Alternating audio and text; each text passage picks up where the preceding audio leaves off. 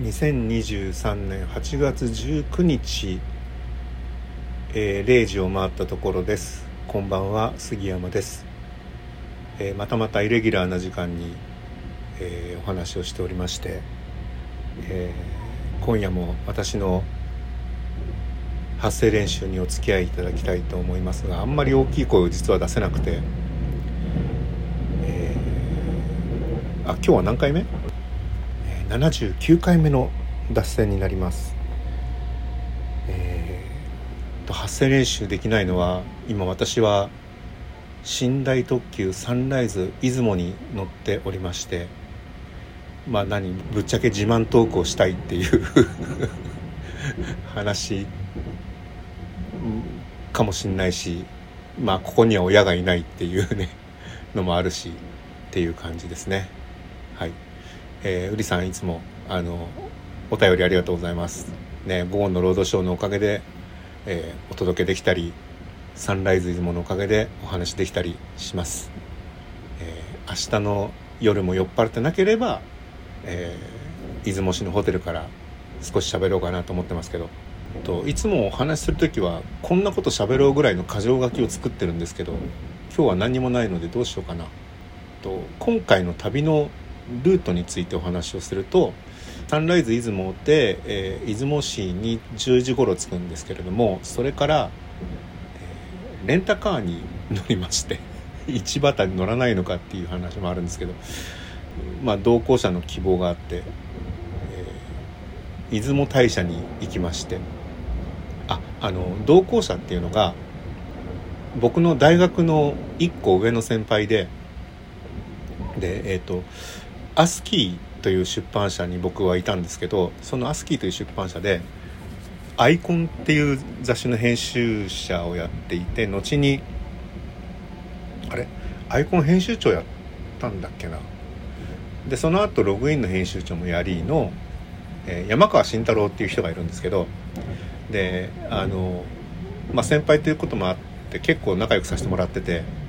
えー、テックウィンという雑誌でも編集彼が副編集長で僕は広告担当で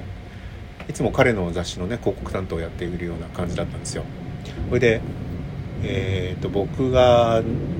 会社を辞めてしばらくして山川さんから呼び出されてちょっとおもろい雑誌やろうやって言って始めたのが Windows パワーっていう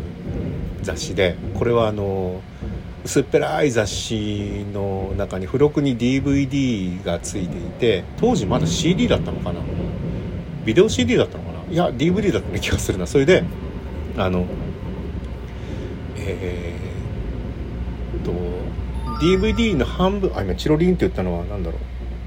う？なんかメッセージが来たのかな？あのはい関係ないやつですけど、えー、その Windows パワーっていうのは、えー、簡単に言うとフリーウェアを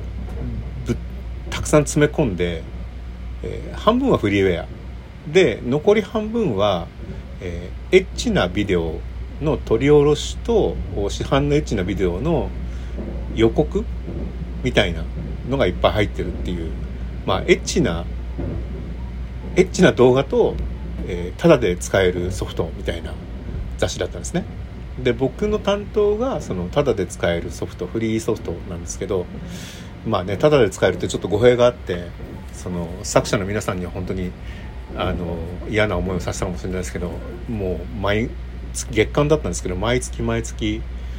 100, 100から200ぐらいのソフトを収録するのにメールで許諾のお願いをして、えー、収録させていただいてで掲載誌を発送する手続きをしていただいてみたいなことを僕はやってまして。で、えっと、もう一人のかもう一人の山川さんの方は割とエッチなものをずっとやってらっしゃるみたいなことで。実質的に僕はもうだから紙面の半分ぐらいを作っていて。まあね紙の雑誌の終盤ぐらい時代のね終盤ぐらいですけど結構いい商売をさせていただきまあそれも大変なことだったんですけどね。あので山川さん結構厳しい人でそのフリーウェアの説明文キャプションにも結構もう赤入れをすごいあの構成して返してくれるっていう当時またファックスで返ってくるような感じだったんですけどすごく厳しくそれで僕は鍛えられて文章の使い方とかなんか今日山川さんの思い出の話をしてるのはまあいいか。あの2つ3つぐらい隣の部屋でもう寝てるんですけど彼は。あのとにかくその文章についても徹底的に鍛えられて、えー、文章を書いてメールで送るとそれを印刷したところに山川さんがバンバンバンバン赤字を入れてそれをファックスで返ってくるっていうのがあってで最初はもうものすごい真っ赤かなんですよ。で手にオファもできできねえのかお前はぐらいの勢いで。で、えー、まあそこをね言われたまま直して、えーまあ、直すのも言われたまま直すところもあるけどそれを直すと別のところがちょっとおかしくなるんでそこも一緒に合わせてっていうところで、まあ、ライターとして構成作業をやって、えー、戻してっていう感じになるんですがあんまり赤字が多いのもだんだん悔しくてでその時に僕があの赤字を入れた入れられた内容っていうのをエクセルに全部ぶち込んでどこがどこを直されたのかっていうのを全部こう統計を取るっていうとおかしいですけどメモしといたんですよね。でそれをやってるとだんだんあ俺ってここがバカなんだなっていうのが分かるようになってきて確かに文章が長すぎるとか、え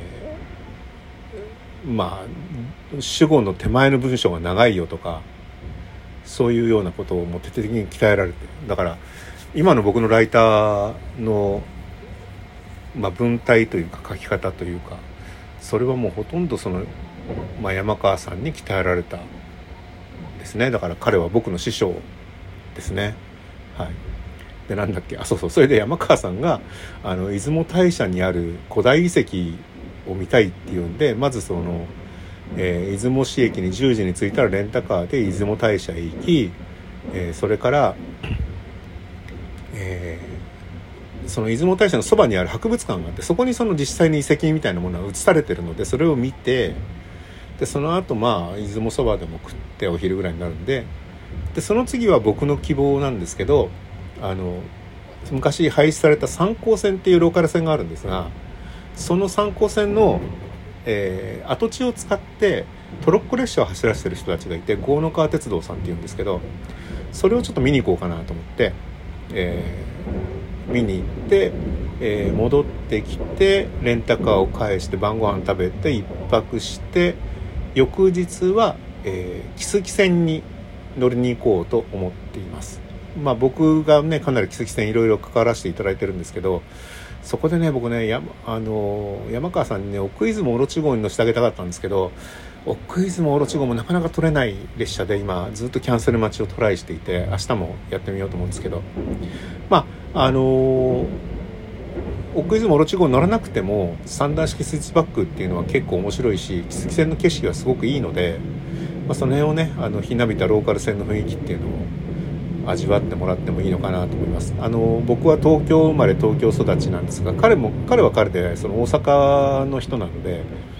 あの田舎の鉄道ってあんまり多分乗ったことないと思うので、まあ、そういうのもあって、えー、で、えー、木次線で備後落合まで行って帰ってき、えー、新寺に戻ってきて新寺からタクシー飛ばして出雲空港行ってこれがね結構ギリギリなスケジュールなんですけど、えー、出雲空港まで行って最終便で東京に帰ってくるというようなルートになると思います。なのでもし明日の夜酔っ払ってないで ホテルからお話しするとすれば、えー、その出雲大社博物館郷野川鉄道の話をちょろっと、えー、させていただこうかなと思います。これ書く旅ではないので、えー、多分あのお話しするのがだけになっちゃうと思うんですけど今回は僕も本当にあの遊びに行く気満々であでも郷野川はどっかで書くかもわかんないですけどあの、まあ、ヤフーニュースとかその辺で書くかもわかんないですけど、えー、すごく面白いところだと思うので、えー、それをまあ明日の夜ちょっとおしゃべりするかもわからないですね。今東海道線の清水というところを過ぎて狐ヶ崎っていう駅をもうすぐ通過。あこれはあれか。今 Google マップ見てるんですけどこれはあれかな。あの静岡鉄道の駅なのかな。まあ、夜真っ暗なんでね分かんないですけど。あの夜行列車の旅の何がいいかって個室は特にあの電気全部消すとね、えー、窓の外が夜景が綺麗に移りゆく景色が眺められるっていうのが一つのえー、醍醐味かなと思います。あと夜行列車で嬉しいのは朝の風景が見られる。夜というよりは朝の風景が楽しいのでもう本当に早寝して早起きするのが一番、えー、よろしいかなというふうに思います、えー、全然話が取り留めないんですけどあの出雲大社って縁結びの神様っていうじゃないですか。で僕一畑電鉄に乗りに行った時もそれから木関線に行く時にサンライズ乗った時も出雲大社行っててなんだかんだ言っても出雲大社って今回4回目ぐらいになると思うんですけど縁結びのご利益ないのであのここだけの話ですけどあそこ縁結びのご利益ないっす。ないっす。あの会った人は錯覚です。それは別の理由だと思います。そういうこと言われて八百万の神様が集まってるので怒られちゃうかもわかんないですけど。まあなんていうか。ねこうして、えー、聞いてくださってる皆さんとご縁があったということで綺麗にまとめたいと思います。なんだか本当に今日よくわかんないね。サンライズイズも最上級シングルデラックスの車内からお届けいたしました。おやすみなさい。